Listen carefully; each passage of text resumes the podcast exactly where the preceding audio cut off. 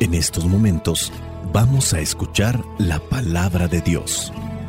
Dispón tu corazón para que el mensaje llegue hasta lo más profundo de tu ser.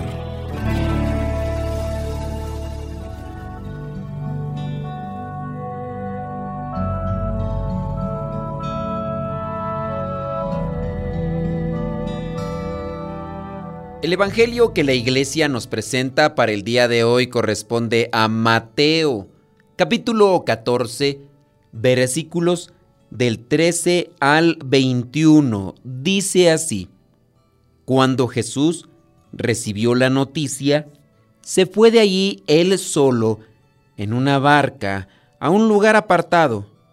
Pero la gente lo supo y salió de los pueblos para seguirlo por tierra. Al bajar Jesús de la barca, vio la multitud, sintió compasión de ellos y sanó a los enfermos que llevaban.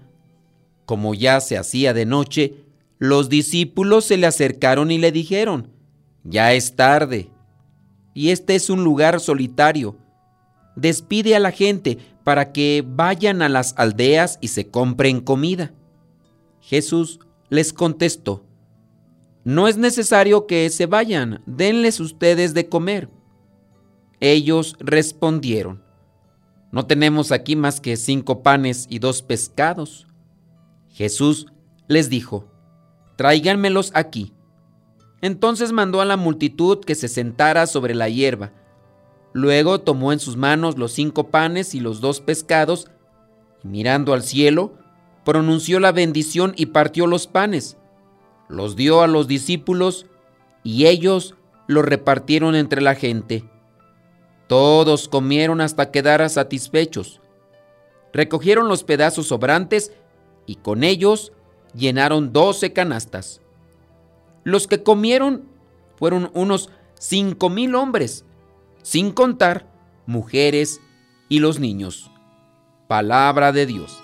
Te alabamos, Señor. Señor Jesucristo, nuestro divino Salvador. Gracias te damos por tu infinito amor. Te escuchamos en la palabra, te recibimos y adoramos en la Eucaristía te servimos en los hermanos.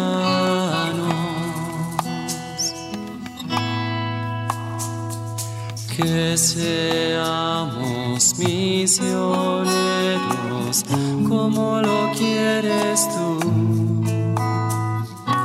enseñando a los hombres el fuego de tu amor. En el Evangelio del día de hoy se nos relata cómo Jesús al enterarse de que Juan el Bautista había sido asesinado en la cárcel, decide apartarse a un lugar retirado y tranquilo. La gente lo anda buscando, le sigue por tierra, incluso se apresuran y le ganan, y cuando ya viene a desembarcar se encuentra rodeado de aquel enorme gentío y comenzó a predicarles, tuvo compasión de esa gente y también a curarlos. Y ya cuando se estaba haciendo tarde, los apóstoles le dicen a Jesús que despida a la gente para que busquen algo con que alimentarse en las aldeas cercanas, ya que pues estaban en pleno monte. Pero Jesús viene a decirles, no hace falta que los despidan, denles ustedes de comer. Pero, ¿cómo? Solamente tenían, dice, cinco panes y dos pescados. El maestro, Jesús, alzó la mirada al cielo, pronunció la bendición y milagrosamente el escaso alimento con que contaban se multiplicó. Comieron todos, además que eran una multitud, solamente cinco mil hombres y no contaban a las mujeres y a los niños y todavía les dieron de comer. Recogieron, dice, doce canastas con los restos sobrantes. Un pasaje muy conocido de la vida de Jesús hay muchas reflexiones, hay muchas interpretaciones de estos pasajes. Jesús aquí nos invita a que seamos nosotros sus seguidores. y nos invita también a que alimentemos a nuestros semejantes y quizá la mejor, no necesariamente, no literalmente, hay que alimentarnos con comida física, pero sí estamos llamados a alimentar a nuestros semejantes con la palabra de Dios, con la palabra que procede de Dios. No solo que cubramos, como mencioné, las necesidades físicas y materiales de los más vulnerables, sino que también seamos portadores de la alegría del Evangelio.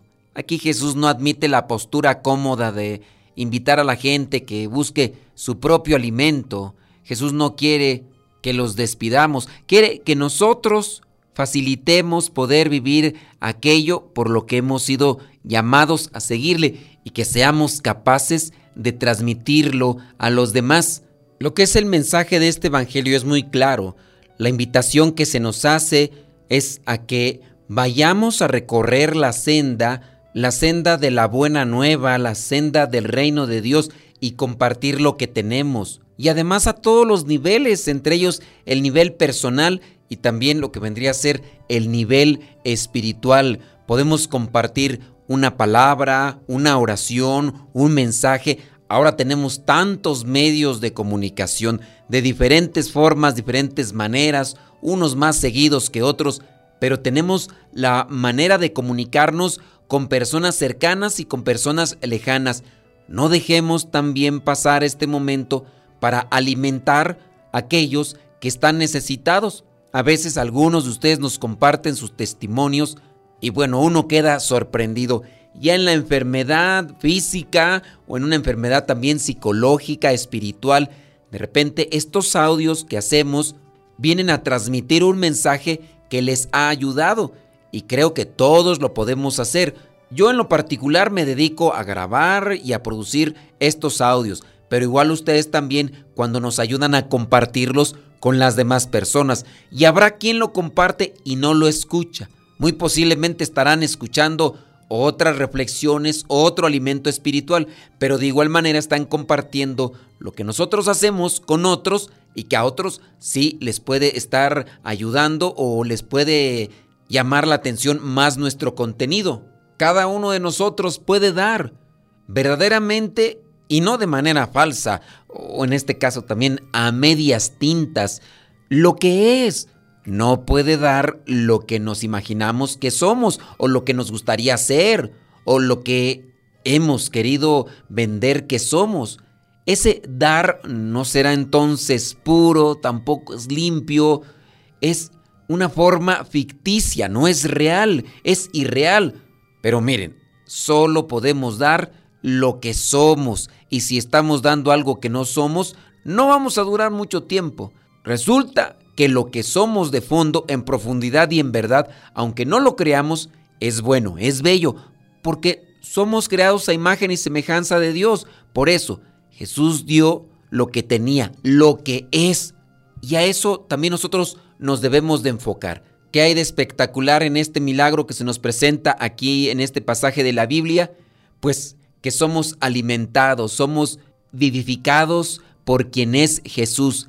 Él se da a sí mismo y lo que repartió verdaderamente dio de comer físicamente a los que allí estaban y también nos da de comer a nosotros. No solamente hay que llenar el estómago, no solamente hay que llenar la tripa, hay que llenar el corazón. Y de eso, de lo que ya está lleno el corazón, hay que compartirlo con los demás. Y los que más sufren en lo espiritual o en lo psicológico y también en lo físico están esperando que nosotros extendamos la mano para levantarlos, para ayudarlos, aun cuando nuestros planes y proyecciones sean otros.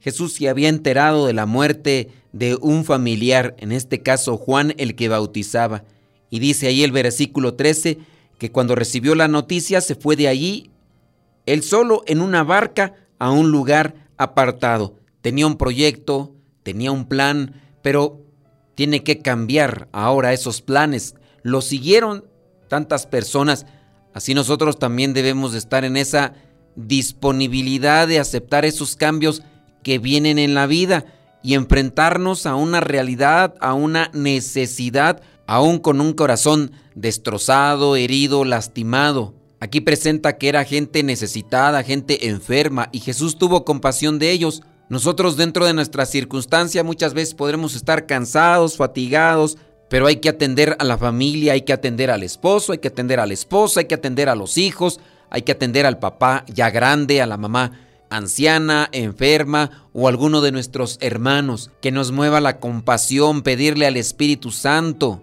Cuando nos proyectamos un plan normalmente nos cuesta cambiarlo. Hay que pedirle a Dios que también nos dé humildad para aceptar esos cambios y no renegar porque en muchos de los casos son situaciones que de por sí se tienen que dar y cuando nos resistimos a estos cambios más nos cuestan. Que nos dé paciencia, que nos dé fortaleza y sobre todo que nos dé mucho amor para poder aceptar estos cambios.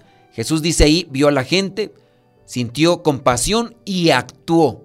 Sin embargo, en muchas ocasiones nosotros no queremos ver la necesidad de nuestras familias, no queremos enterarnos del sufrimiento de otras personas, nuestros compañeros de trabajo y vecinos, y cuando vemos y sentimos esa compasión, no damos el paso siguiente. Aquí Jesús siente compasión y actúa. La acción, el compromiso debe ser una nota característica en nosotros que somos seguidores o nos decimos seguidores de Cristo. Nos parece que no podemos hacer nada ante muchas situaciones, pero aún con aquello poco, como estos dos pescados, estos cinco panes, parecieran ser muy pocos para tanta gente. Pero en manos de Dios se da el milagro y alcanza para toda la multitud y todavía lo mejor, sobró. El Señor es muy generoso, a Dios nadie le gana en generosidad.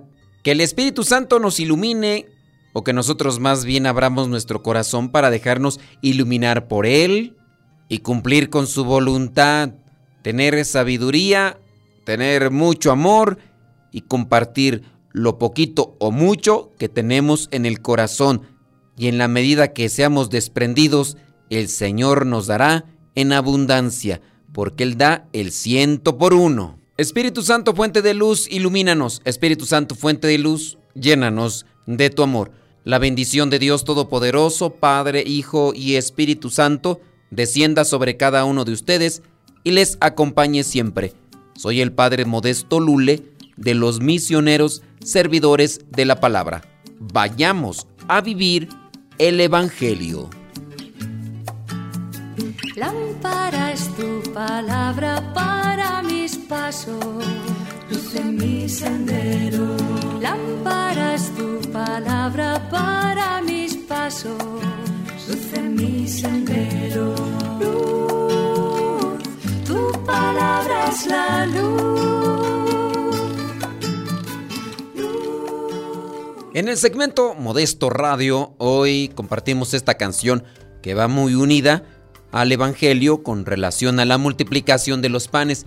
La canción se llama Canción de los Cinco Panes y esta canción es interpretada por Patricia y Ana Lucía Bliek. Patricia y Ana Lucía Bliek. Y recuerden que después de la canción viene el segmento para matrimonios.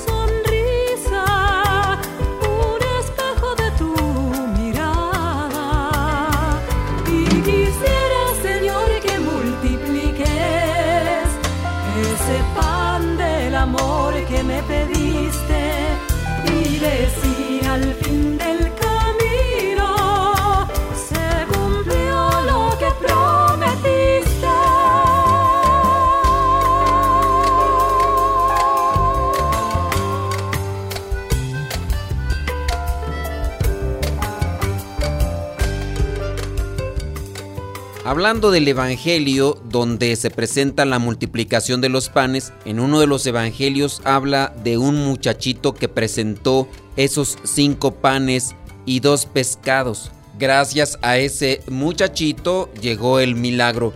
Y por cierto, hablando de jóvenes que sienten ese llamado para presentar a Dios sus dones y sus talentos, queremos invitarles a un retiro vocacional que vamos a tener aquí cerca en la casa de Campo Misión en Cuautitlán Izcalli, Estado de México.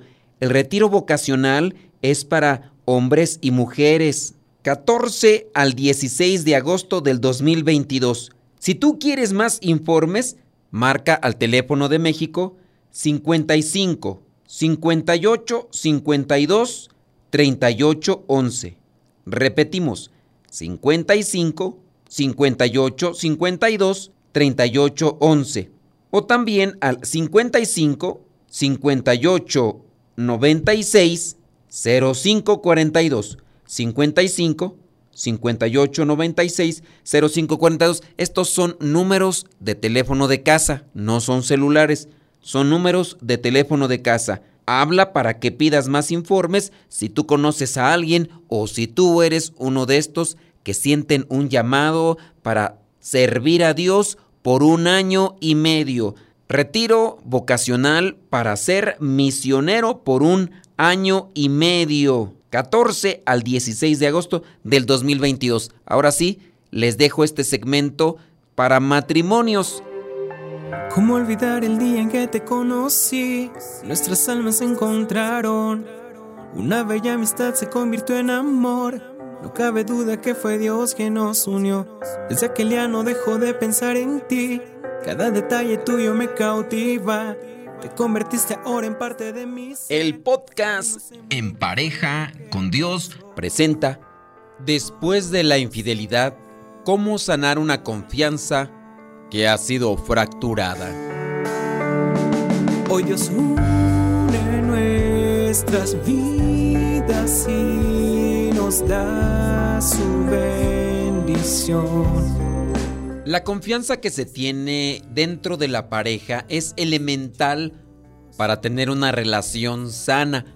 Cuando ésta se daña, el dolor y la decepción hace que sea complicado poder restaurarla. Ahora te vamos a compartir algunas ideas, consejos que podrían ayudarte para fortalecer sobre todo la honestidad, el amor y el respeto para que aquello que se ha fracturado con una infidelidad pueda nuevamente reintegrarse. El matrimonio no es algo fácil, puede ser un sueño hecho realidad de momentos hermosos o puede volverse una pesadilla diaria. Como seres humanos no somos perfectos, pero no es excusa para dañar a la pareja y también a la familia, porque también se daña. La confianza que se tiene dentro de la pareja es elemental para tener una buena relación. Entonces hay que trabajar constantemente para restaurar esa confianza. Pienso que todos pasamos por diferentes etapas en nuestra vida. Así también en el matrimonio. Dejan de ser dos para ser uno. Y también en el matrimonio se tiene que pasar por estas diferentes etapas. De alguna u otra forma, tienen que sentir en algún momento que no pueden confiar en la persona que aman por diferentes circunstancias. Hay muchos tipos de infidelidades y alguno de ellos puede fracturar la confianza.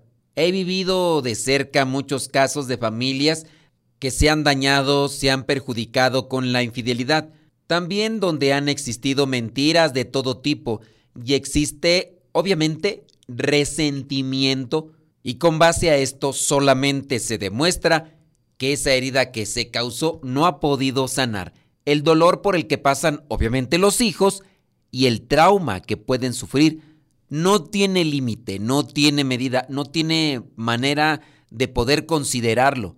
Ellos son los que más sufren. Vámonos a algunas ideas que podrían servirte para sanar esa confianza que ha sido fracturada después de la infidelidad. Número uno, confrontación y honestidad. Se debe decir todo después de que se ha sido infiel. Si tu pareja te engañó, te mintió, dijo que iba a hacer algo que no hizo, sufre, puede ser, de una adicción o dice posiblemente que ya no te ama, este es el momento de sacar los trapitos al sol y decir las cosas de frente. Es la confrontación. Ocultar las cosas es negar una herida o impedir que sane. Cuando no se quiere aceptar la culpa, aunque sabes que tu pareja cometió una falta, es mejor tener paciencia y analizar la situación. Algunas veces pensamos mal o es fácil adelantarse y sacar conclusiones antes de saber realmente los hechos. Confrontación y además ser honestos. Algo no está caminando bien. Tienes que confrontarlo aunque te duela, aunque pienses que las cosas no van a terminar bien. Tiene que haber honestidad. Pero una de las cosas importantes, humildad. Se tiene que dejar a un lado el orgullo. Después de un engaño y de sufrir una decepción, el orgullo se hiere también. Esto no quiere decir que tengas que humillarte totalmente hasta pedir de rodillas que tu pareja deje de mentirte. Me refiero a que debemos de dar espacio para aceptar el perdón. Si tú cometiste la falta, mostrar humildad a tu pareja va a hacer que pueda sanar más rápido la herida causada. Otra cosa que debes de agregar para sanar esa herida y recuperar o reestructurar la confianza. Comunicación, obviamente. Siempre se debe tener buena comunicación para poder restaurar la confianza, expresar los sentimientos y el dolor. Es el momento de hablar. No te guardes, en este caso, esas cosas que tienes que decirle a tu pareja. No tengas temor de decir lo mucho que te lastimaron las acciones que cometió tu pareja. No es momento para hacerte la valiente o hacerte el valiente y guardarte todo. Tienes que hablar para que te escuchen. Aquí es donde viene la comunicación, que es muy importante. Guardar las cosas pensando que así se va a poder sobrellevar el asunto puede ser muy perjudicial. Siguiente consejo. Se tiene que buscar el perdón y dejar todo dentro de una situación pasada. No digo que olvidar porque realmente no olvidamos. Si se ama a la pareja, deben perdonarla con el corazón. Es contraproducente decir, te perdono y luego andarse recordando cada rato las faltas cometidas. Regularmente se hace cada vez que tienen una pelea. Si no están listos para perdonar, porque quizá te lastimó mucho, intenta simplemente no decirlo hasta que lo sientas de verdad, pero tienes que buscar también algo que sane tu corazón. Perdonar es un acto del corazón y se necesita la fuerza de Dios para poder perdonar a la otra persona. Cuando puedes recordar el pasado sin sentir sufrimiento, entonces has sanado y a su vez has perdonado. Ingrediente fundamental para poder sanar esa confianza, el amor. El amor y la confianza son muy buenas amigas. Si solo tenemos una de ellas, amor o confianza, la otra puede desgastarse fácilmente.